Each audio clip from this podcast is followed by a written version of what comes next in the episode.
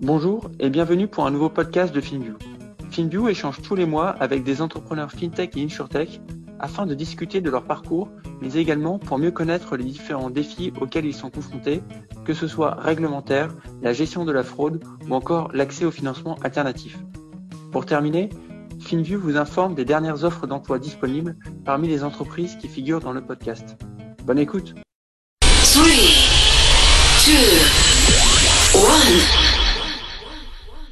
Bonjour Tanguy, c'est un plaisir de t'avoir sur le 11e épisode de FinView. Pour commencer, peux-tu nous retracer ton parcours jusqu'au début de Descartes? Bonjour William, ravi de te revoir.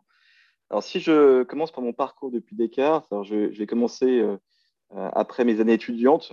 Euh, je suis passé par HEC, j'ai eu la chance d'aller étudier euh, en Chine, à Tsinghua et, en Suisse à, à Zangalen.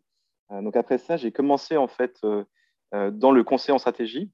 Euh, donc j'ai passé cinq ans chez euh, Oliver Wyman Financial Services, qui est donc un, cabinet de conseil qui, à l'époque, était focalisé sur les acteurs financiers, donc les banques, les assureurs, les gestionnaires d'actifs. J'étais vraiment concentré sur les boîtes d'assurance. Et après cinq ans, j'ai rejoint AXA Global PNC, l'entité qui était en charge des risques non-vie du groupe AXA, euh, pour, euh, pour gérer la stratégie.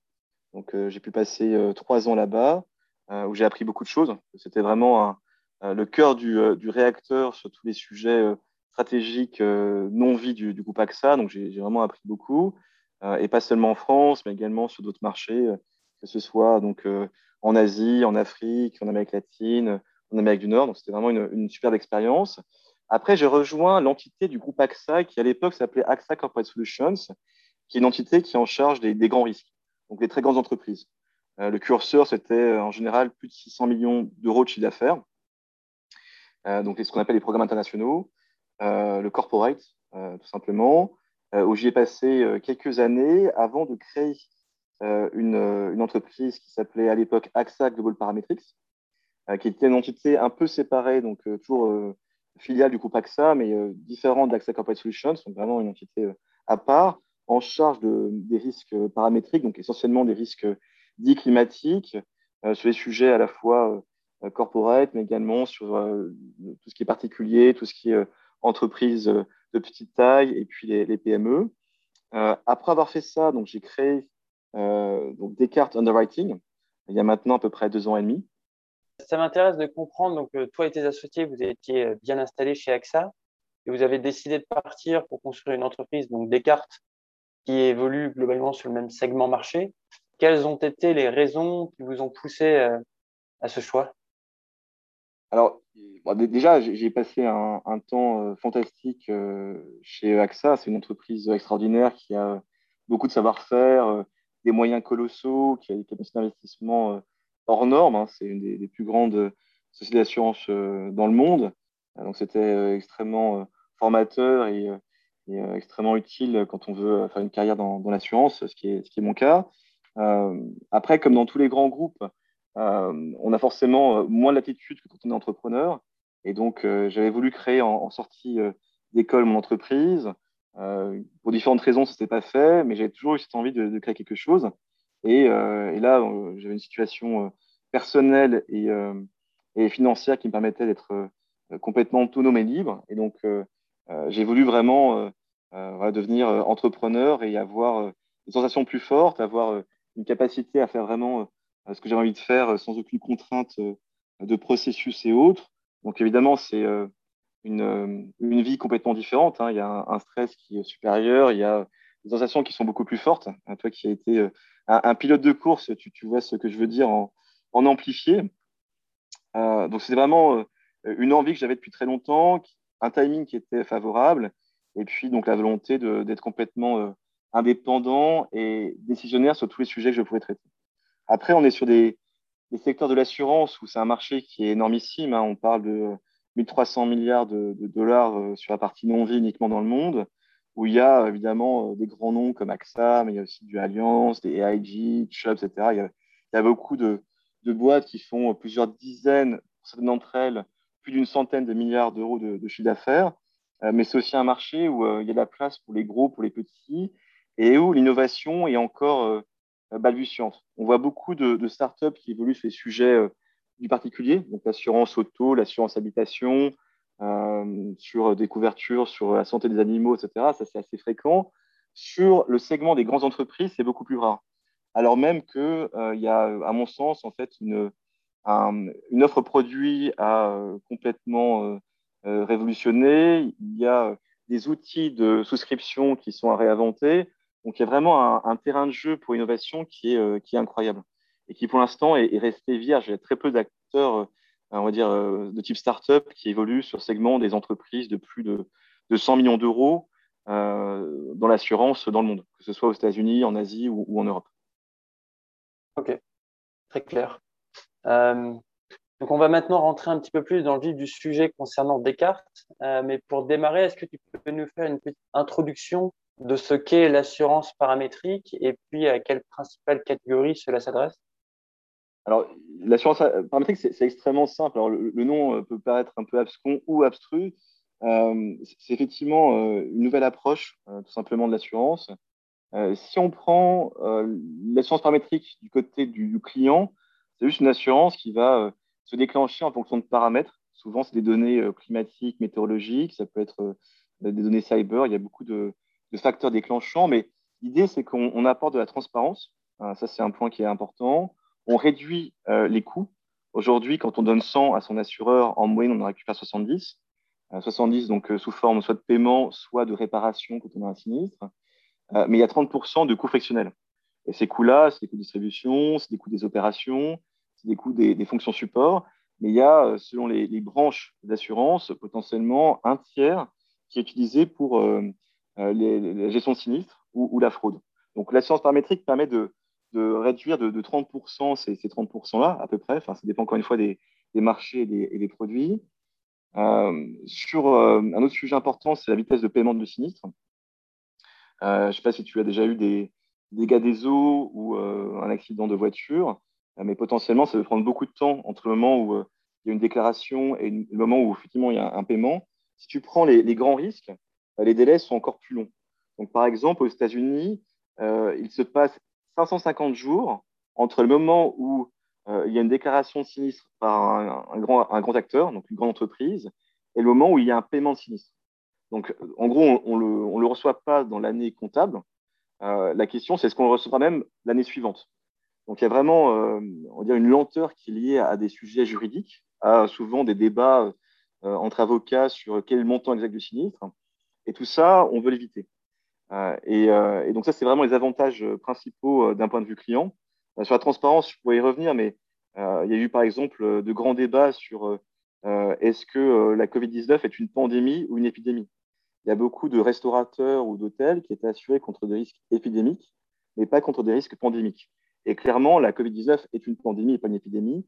Et donc, dans beaucoup de contrats, évidemment, il n'y a pas de, paiement de sinistre, alors même qu'il y a eu effectivement des pertes assez importantes. Donc, il y a vraiment ce, besoin de transparence, c'est assez, euh, assez important. Euh, d'un point de vue assureur, l'assurance paramétrique, c'est euh, régler deux, problèmes majeurs.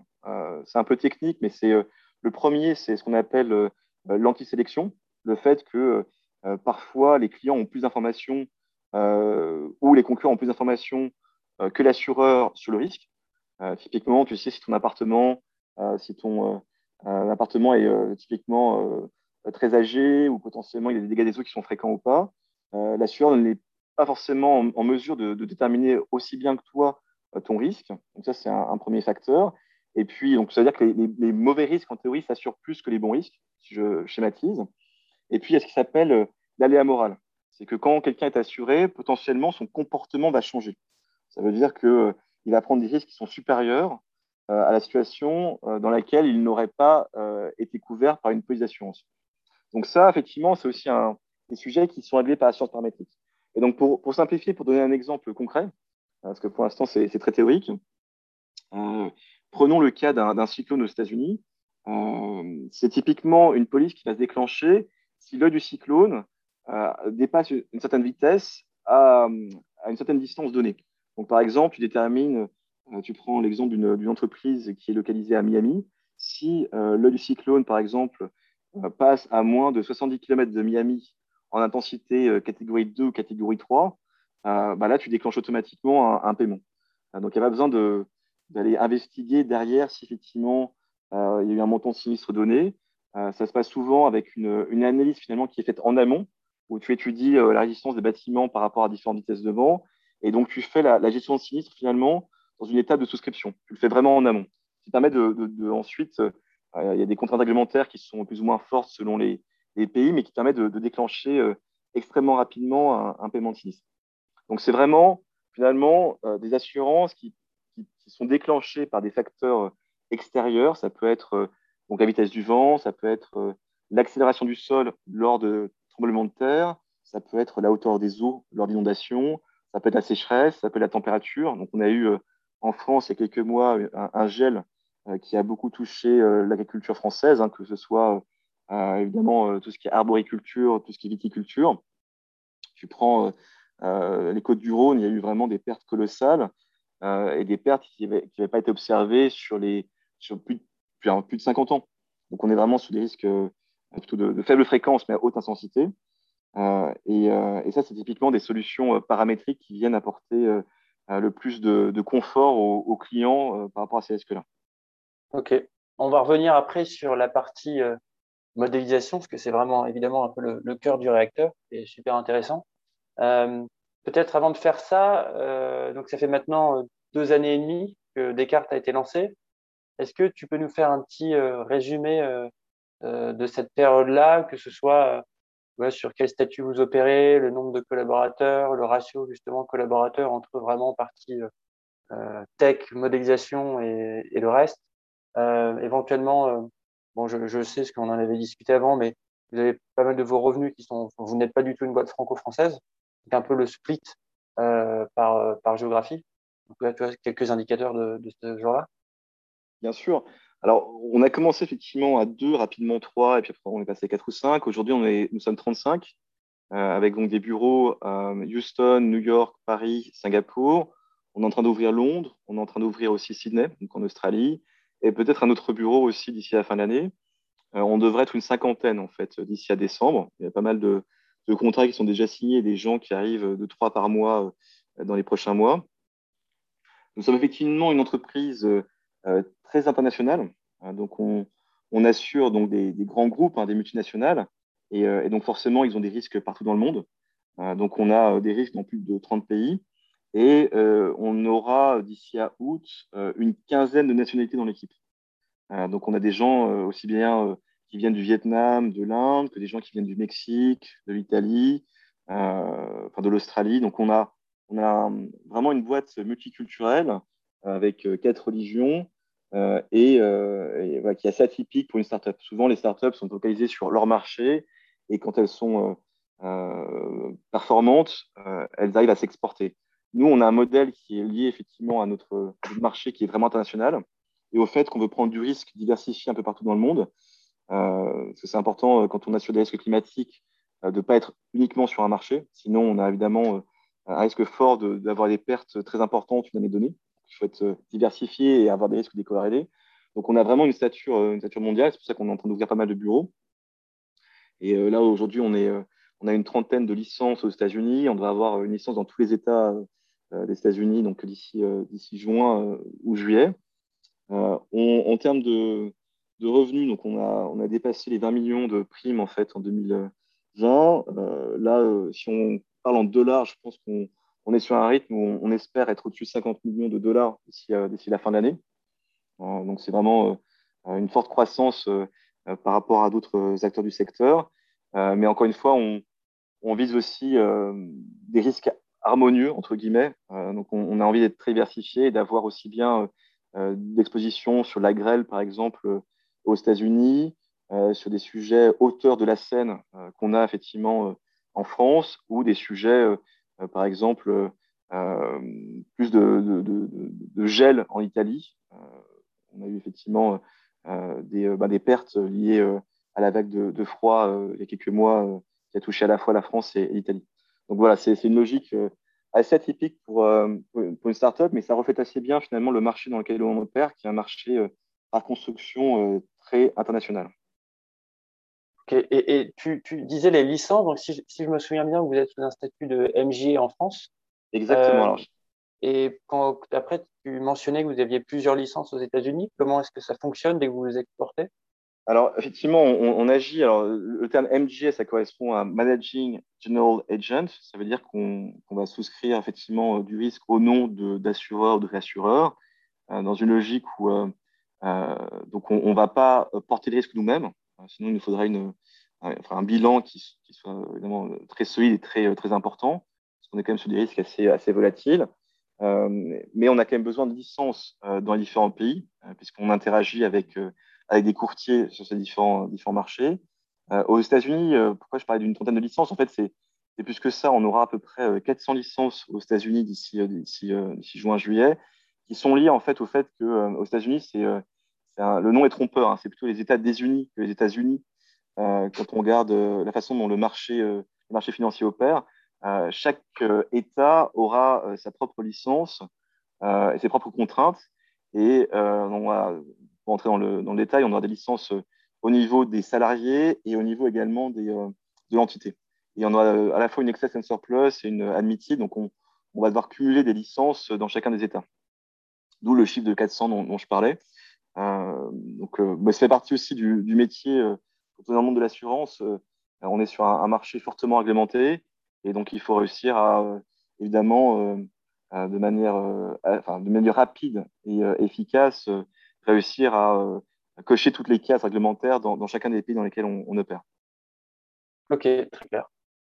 Euh, donc, on avait commencé à en parler euh, euh, tout à l'heure sur la partie modélisation, qui est un point central pour le business.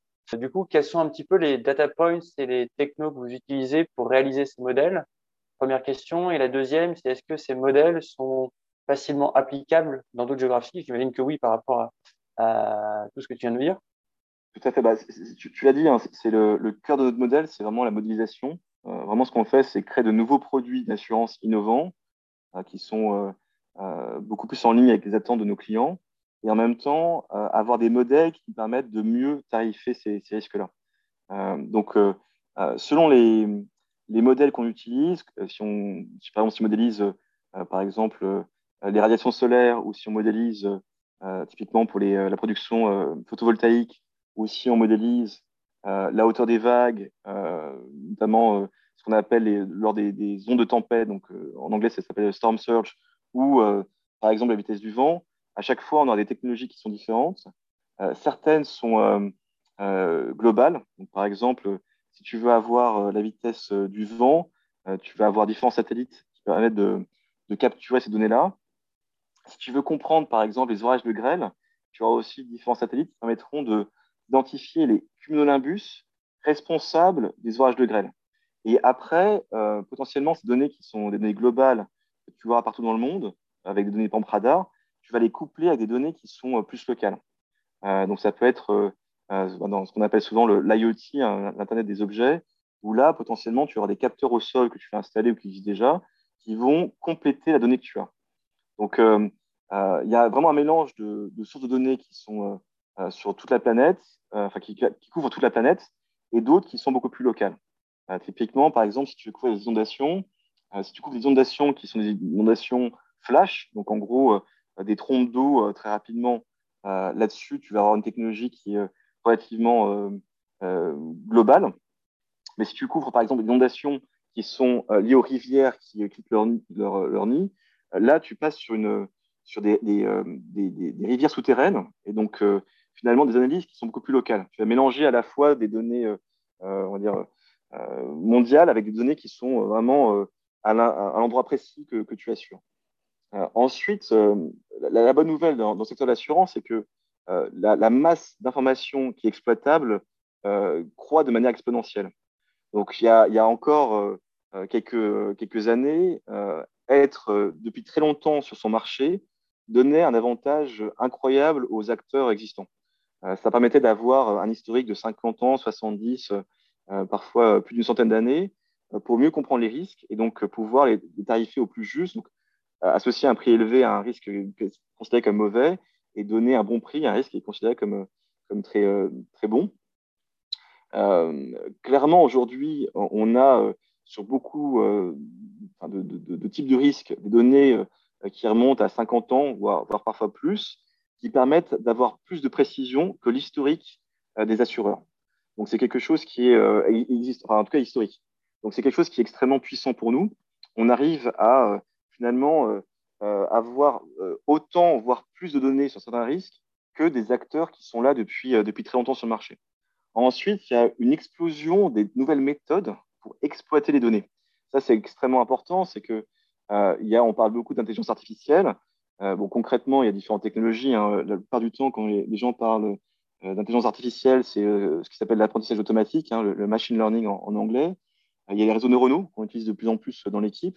Donc, il y a tout un tas de, d'algorithmes qu'on peut mieux exploiter pour comprendre les risques en profondeur et aussi bâtir des solutions d'assurance complètement innovantes. Aujourd'hui, la plupart des solutions d'assurance sont vraiment basé sur euh, finalement des contrats avec des exclusions, euh, où c'est plutôt des juristes, euh, des avocats qui sont capables de les comprendre. alors que quand on fonctionne sur des contrats paramétriques, on est souvent sur des, couvertures qui sont sans exclusion. On dit clairement ce qu'on couvre. On couvre un événement particulier, ça va être un cyclone donné, un tremblement de terre donné, un orage de grêle donné, avec typiquement la taille des grêlons, l'intensité, donc le nombre de grêlons euh, sur euh, une zone donnée. Euh, mais peu importe l'origine. Donc en fait, on va vraiment d'une logique inverse. On ne va pas être sur un mode où on va, on va devoir avoir une lecture extrêmement fine juridique du contrat en regardant toutes les exclusions. C'est plutôt qu'est-ce que vous êtes couvert et voilà ce qui est couvert. Et là-dessus, il n'y a aucune ambiguïté. Et ça demande évidemment d'utiliser beaucoup de données innovantes. Donc, on est incubé par l'Agence spatiale européenne, par exemple, sur données satellitaires. Et puis, on a une, une quarantaine, cinquantaine de partenariats avec différentes boîtes. Ça peut être des très, très grosses boîtes, comme des petites boîtes, euh, qui vont nous apporter une expertise donnée. Euh, il y a aujourd'hui des startups qui sont capables d'envoyer des, satellites euh, dans l'espace, hein, leurs propres satellites. je ne vais pas donner les noms, mais tu, les connais sans doute. Et puis d'autres qui ont développé des propres technologies, typiquement pour capturer l'impact des, grêlons. d'autres qui vont capturer, par exemple, avec des anémomètres, la vitesse du vent. Donc, il y a tout un tas de, euh, un écosystème assez riche qui, permet en fait aux acteurs d'innover en termes de produits et en termes d'outils souscription, en termes de, modèles de, souscription. Ce que j'imagine d'ailleurs, les acteurs historiques ont plus de mal à, de mal à aller vers cette nouvelle approche. Ce qui est certain, c'est que les, grands acteurs ont des processus qui sont parfois très très complexes pour lancer de nouveaux produits. Euh, ça peut être six mois. Euh, dans le jargon, c'est souvent des product approval euh, processes qui sont très normés et, euh, et qui impliquent euh, énormément de travail. Dans une startup, on peut très rapidement, en deux semaines, décider qu'un produit doit être lancé avec une nouvelle technologie. Donc, évidemment, tous les contraintes réglementaires à prendre en compte, mais, on est capable de, s'adapter à ce que les clients veulent acheter de manière extrêmement rapide. C'est beaucoup plus compliqué dans un gros groupe. Et ensuite, par rapport aux nouvelles technologies, c'est vrai qu'on n'a pas en héritage un système IT extrêmement lourd. Donc, on peut vraiment bâtir des solutions qui sont finalement euh, assez peu onéreuses euh, en passant par, le cloud, avec des puissances de calcul euh, qui sont monstrueuses, ce qui est beaucoup plus complexe à faire dans un grand groupe. Donc, clairement, la, fluidité des startups est très intéressante. Après, il y a aussi des avantages dans les grands groupes. Hein. Il, peut y avoir des moyens qui peuvent être vraiment énormes. Mais aujourd'hui, euh, comme tu le sais, le, secteur euh, de l'insurtech est très dynamique et euh, lever de l'argent, c'est quelque chose qui est finalement assez peu compliqué. Alors, je ne sais pas si ça, ça dure éternellement. Hein. il faut rester très humble par rapport au niveau de tendance, mais aujourd'hui, il y a des startups qui ont une surface financière, une capacité d'investissement qui peut être équivalente, voire pour certaines, qui peut être supérieure à des boîtes d'assurance de, très grande taille. Donc, il y a, finalement un, terrain de jeu qui devient beaucoup plus concurrentiel euh, et évidemment qui peut bénéficier euh, euh, pour, pour les startups qui veulent saisir l'opportunité. Il y a ensuite la partie indicielle. Comment vous constituez vos indices et puis comment est-ce que cela fonctionne aussi en termes de gouvernance? C'est assez simple. Hein. C'est des solutions qui, sont bâties avec des courtiers. Donc nous, on travaille essentiellement avec des courtiers. Hein. on est sur un marché où la distribution se fait à 100% euh, par des courtiers, sur le segment des, grandes entreprises. Euh, donc, il faut euh, réussir à comprendre la complexité des besoins des clients. c'est assez clair aujourd'hui qu'une des priorités pour les grands groupes, que ce soit des grands groupes français anglais, américain, allemand, singapourien, c'est comment réussir à garder un budget très limité. parce que finalement, il y a beaucoup d'entreprises qui ont eu potentiellement des pertes de revenus de 10%, 15%, 20%, 30% pour les, enfin, les plus atteintes. Et en même temps, des assureurs qui ont perdu beaucoup d'argent ces dernières années. si on regarde le marché de l'assurance grand risque, et si on prend les grands acteurs, le top 20, en 2018, il y en avait un qui gagnait de l'argent. En 2019, il n'y en avait aucun. Et en 2020, avec la Covid-19 et les pertes pécuniaires, notamment annulation d'événements ou, d'événements repoussés comme les Jeux Olympiques, ça a conduit à des pertes marché autour de 100 milliards pour le secteur de l'assurance. Donc, il y a une, volonté des, assureurs d'augmenter les prix de manière très importante. Donc, on a d'un côté des clients qui, eux, ont envie de baisser leur budget d'assurance de 10, 20, 30% et des assureurs en face qui ont demandé une augmentation de prix à deux chiffres. Et parfois, sur des risques japonais ou américains, à plus de 20% Donc, clairement, on, a une équation qui est compliquée. Il faut réussir à, identifier vraiment les risques principaux des clients, oublier les risques qui sont considérés comme finalement secondaires, arriver avec des propositions commerciales qui sont extrêmement compétitives, où potentiellement on arrive à moins 20% en termes de prix quand des clients, enfin quand des assureurs en face vont demander un plus 20, mais sur des produits qui seront euh, euh, vraiment en ligne avec ce que le client euh, veut couvrir pour son argent. Donc c'est vraiment un travail qui est un travail main dans la main avec les courtiers et les clients et qui nous permet effectivement de, de nous affirmer sur un marché où on est face à des boîtes qui ont une marque établie pour certaines d'entre elles depuis plusieurs siècles. Et donc, tu disais sur la partie distribution, c'est euh, essentiellement euh, offline par le biais de brokers. Donc, du coup, ça, ça, rejoint un peu une autre question que j'avais. C'est euh, maintenant que vous avez un portefeuille de clients global, que ce soit en Amérique du, du Nord, Latam ou Asie, comment vous avez structuré ce réseau-là et puis de manière plus générale, structuré votre équipe sur la partie BizDev On a effectivement, si on, regarde l'équipe et sa structuration, on a essentiellement des matheux euh, ou des physiciens. C'est vraiment le gros des troupes. Euh, même sur notre force commerciale, on va avoir des gens qui ont fait des études d'ingénieur. Euh, typiquement, notre Head of Business Development a fait les mines de Paris, donc c'est une ingénieure. On a Qui est passé par Polytechnique. Donc on a, on a des, des développeurs qui ont une fibre, on va dire, technique assez forte. Et on, donc pour nos, forces de vente, c'est vraiment des gens qui vont échanger avec des courtiers, donc qui ont la capacité à parler plusieurs langues, euh, qui ont la capacité aussi à connaître les règles sur leurs différents marchés. Parce qu'évidemment, euh, euh, si on, assure finalement la filiale d'un groupe européen au Mexique, il y a aussi des contraintes qui sont liées au marché local qu'il faut considérer, notamment si c'est bien une police locale et pas une police qui est mise au niveau de la, maison mère. Donc il y a tout un tas de choses effectivement qu'il faut investiguer. Donc on va avoir une équipe commerciale qui va être essentiellement dans les hubs. Donc, euh, ce qu'on appelle les hubs, c'est euh, exemple New York, euh, Singapour, donc bientôt l'Australie et puis Londres, le marché de Londres, et, potentiellement dans d'autres pays prochainement. mais l'équipe, on va dire, de modélisation, l'équipe qui va faire les algorithmes, elle, c'est bien concentrée à Paris, et c'est là où on va, on va dire, centraliser toute l'expertise. Donc, c'est vraiment une répartition qui est liée euh, aux, zones géographiques. Il faut, qu'on soit proche de nos courtiers, proche de nos clients. Euh, et donc, c'est pour ça qu'on a des hubs.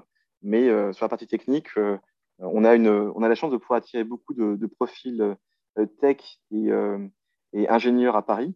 ça a pas, on n'a pas été plombé par la Covid-19. Hein. Évidemment, vendre le glamour de Paris en 2020 a été plus complexe qu'en 2019 ou 2018. mais globalement, Paris reste très attractif pour des profils euh, data scientist. Et, euh, euh, donc, on a évidemment des, Français, mais on a vraiment beaucoup d'étrangers. encore une fois, maintenant, on a plus d'étrangers dans l'équipe que de, Français. Et enfin, quand, quand, on a un nouvel acteur comme vous, comment réussit-on à se constituer des partenariats à la fois avec des assureurs et des réassureurs Et j'imagine que cette diversification de partenariats est assez clé pour croître, notamment pour euh, spread le risque, parce que j'imagine que c'est pas l'assureur ou les réassureurs qui vont prendre 100% euh, du risque sur un, type de produit euh, sur différents marchés. donc, est-ce que tu peux nous en dire un petit peu plus là-dessus? Effectivement, c'est une question cruciale pour beaucoup de startups. et, ma conviction, c'est que c'est très délicat pour des gens qui viennent du monde de la tech de réussir à, parler le langage des assureurs, des réassureurs et donc à les rassurer sur la discipline de souscription. Donc le fait que l'entité sera gérée comme un assureur avec un souci de rentabilité, avec un souci d'économie aussi dans les, dans les dépenses. clairement, il y a eu assez peu d'exemples de, de, de, bah, de, personnes avec un profil tech dans le segment corporate de l'assurance qui ont réussi à percer. Alors peut-être que ça va arriver dans les, prochaines années, hein, mais aujourd'hui, on voit que c'est plutôt des anciens de l'assurance qui font de la tech plutôt que des gens de la tech qui font de l'assurance. Euh, parce qu'il y a effectivement euh, une dimension quand même juridique qui est importante, une dimension réglementaire. Il faut la connaître pour gagner la confiance euh, des grands acteurs de l'assurance et de la rassurance, et puis nouer des, partenariats.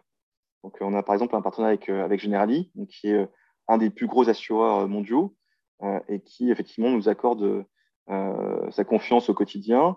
je pense que euh, si on n'avait pas euh, appris euh, le langage du assureur, si on n'avait pas compris les différentes contraintes d'un assureur, d'un réassureur, avant de créer notre société, on aurait eu beaucoup de mal à, avancer aussi vite et à pouvoir parler leur langage.